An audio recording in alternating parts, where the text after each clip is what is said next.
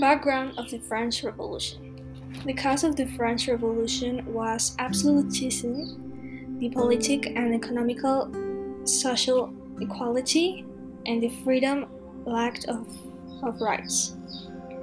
France was, was ruled by an absolute monarchy that ruled with un, unlimited power.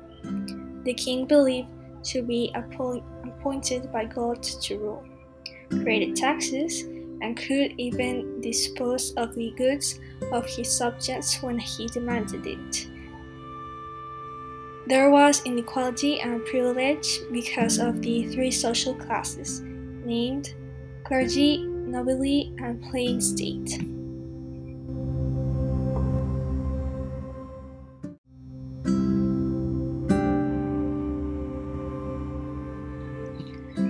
Background of the French Revolution the cause of the French Revolution was absolutism, the political and economical social equality, and the freedom lacked of, of rights.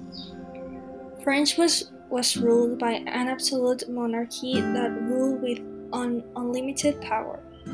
The king believed to be appoint, appointed by God to rule, created taxes, and could even dispose of the goods of his subjects when he demanded it.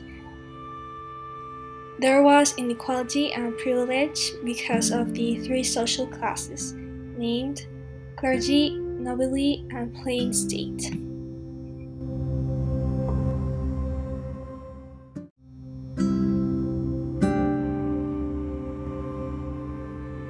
Son nom Marie Antoinette.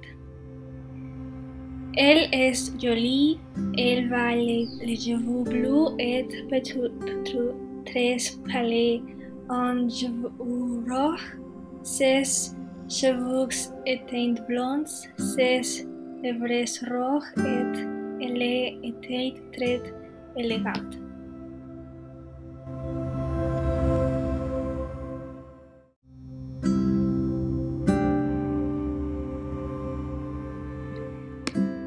el Outrend with Ons, el ET Politik.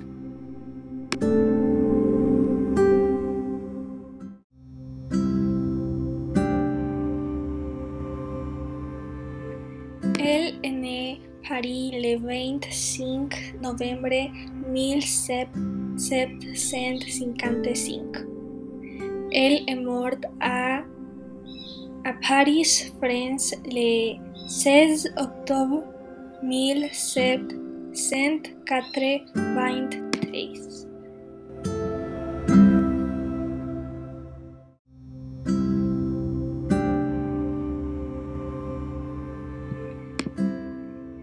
San Pedro s'apelé Francisco and del Sacro Imperio Romano Germánico. Sommer s'apelé Marie Thérèse y de Austria.